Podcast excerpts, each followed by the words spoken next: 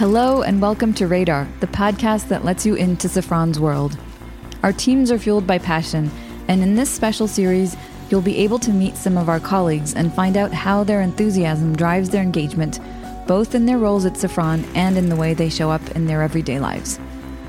Today, we're meeting Gabriel Morales, General Director for Safran, whose passion for leadership shines from the plant he manages in Chihuahua, Mexico, to the fields where he leads the football team. Let's meet Gabriel.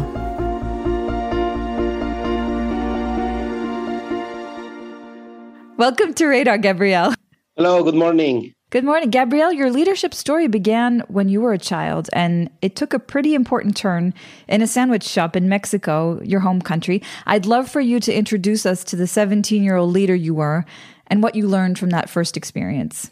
Yeah, I think uh, you summarized it very well. I think um, uh, as a child. First, when I was a child, I think that leadership in myself started with the sports.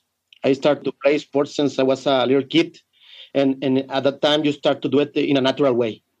You start to lead the teammates uh, inside of the field. And, and I think uh, that start to be a, a, a journey for you. Then uh, you become a worker. So I start to work in this factory, as you said, a sandwich store. Tortas Piolín is the name. So and and I start to have responsibilities. Uh, that is more more serious part in the leadership journey.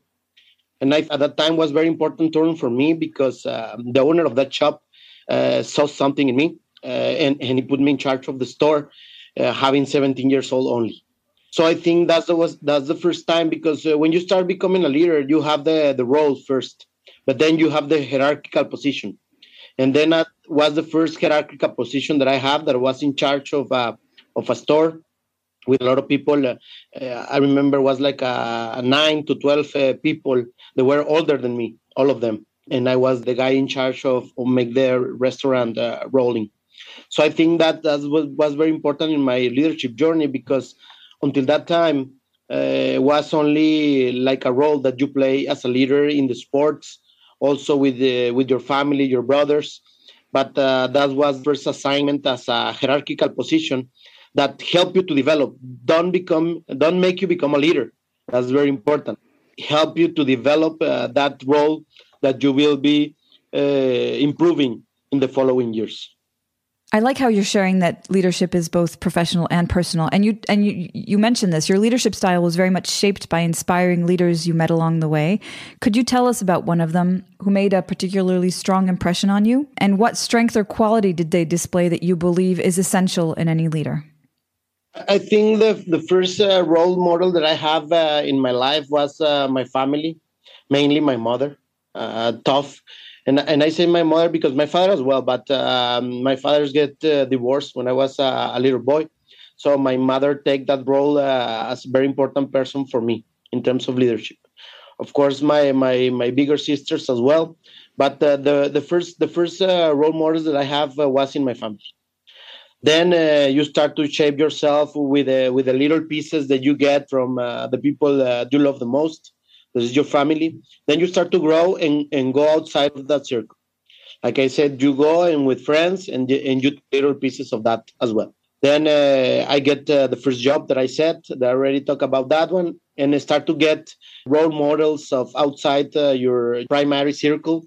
And then you start to shape your leadership style. Get something from your family get something for the people that you learn outside your circle but also the ones that you already have since uh, since you since you are you have your character you have your your way to do things. So you start to shape your leadership uh, base and a lot of pieces uh, for different people uh, that you meet in life and you are, have the lucky to learn from them. Because the people that said that you're born being a leader I, I don't believe in that. I think you're born with a character you're born with a with a style but then you need to learn. You need to you need to shape your your leadership and how have you evolved as a leader over the years? I think um, I like a, a lot uh, Jack Welch uh, sentence that is uh, uh, before you are a leader, it's all about your growing yourself, and uh, and after you become a leader, it's about growing others. So I think uh, I take that sentence more in the aspect of um, you always are evolving, and the the most important part in my evolution of, as a leader is that at the beginning was ambition only for me. You think only about you at the beginning. because you don't have the maturity the maturity to see outside because you are very young. You are a kid first then you are a teenager then then you just you start to be a young man. But uh, then you start to see that uh, the people around you is very important for your growth. And i think the maturity in my leadership is to learn that. I start to learn from other people to take them in account to everything for everything. And i think that start to to to to improve your leadership because you start to earn it by the recognition of others they start to to following you because they they thought that you are a, a good leader for them that will take them to the place they all want to be you have the most disciplined football team in Chihuahua now. Yeah, like, like I said, when I was a child, starting sports, uh, I was uh, I was a player. I, I still ha- I am a player, but uh, then uh, when I start to to work here in Safran, I, I take uh, I'm in charge of the football team of Chihuahua, and uh, and as a funny thing, uh, because I am the boss in the job, but, but also I have the, the opportunity to be the leader in the football. So the people is very disciplined with me. so taking into account that, so everybody is early to training, everybody is early to, to, to games. And I think that helps us a lot to be now. We are the, the state champions, and I think uh, that helps us a lot of uh, a lot in that in that regards. The discipline first and then uh, we, we we will start from there. And i know gabriel that transparency is very important to you. So what's the link between leadership and transparency? And how has being transparent helped you tackle complex leadership situations? I, I think transparency is very important. Why? Because uh, as you you start to grow as a leader and you deal with people and you and you have the hierarchical positions and also the the, the lead role. You need to start give directions or, or give uh, um, advice or, or take decisions as a leader. That's a, as a reality. So uh, some of these decisions are tough are tough. And sometimes uh, what i learned in my journey is that sometimes we try we try to to make the things soft for the people in order that the, the leader sometimes thinks that they don't need to tell the truth to the people or try to to to to not be as clear as possible because the people will not will not uh, take this uh, with maturity or maybe the people is not ready to face these decisions. But but for me is is more the communication of the leader. The communication of the leader need to improve need to be clear needs to be realistic. And if you take all these elements and you and you give a clear communication to your teammates they will understand they will understand if you need to make a tough decision. They they, they will understand if you need to to do a very good recognition to some someone and somebody. I think the people understand. So what i said always uh, to my teammates here in, in in safran is that treat everybody as an adult as an adult and treat everybody as a very smart people because they are.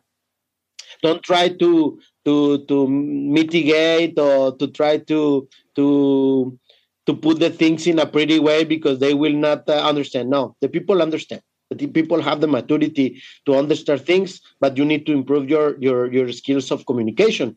Is is is more easy for the leader to say that the people cannot understand that for for them to improve the the communication skills. No, so I think uh, us as leaders we need to improve our communication skills uh, in order to be better leaders. Yeah. And so, what advice do you give young leaders on your team? My advice first is to first understand yourself. Try to respect yourself love yourself uh, and and improve yourself. Don't think that you are the, the better. Assume the time pass you are young and the ambition is very high on you because you are young. You want to grow you want to move you want to do things. But then you need to start to realize with time that the human interaction is very very important all over the place with your family, with your teammates, with your colleagues. The human interactions are very important, and that maturity will help you to mitigate. That don't think that you do, you don't become ambitious or you decrease your ambition. No, is that you start to to see everything. So as a young, you go in the road, and sometimes you don't see the people you are letting behind.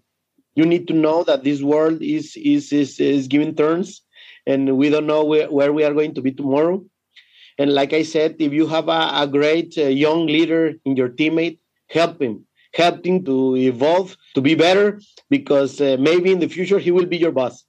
and, and, and, and he will remember that you you be a teacher for him and you be a great leader for him. Mm. Thank you so much for sharing your wisdom, Gabriel. Thank you, thank you. No, no problem. Now over to you. What passion drives you?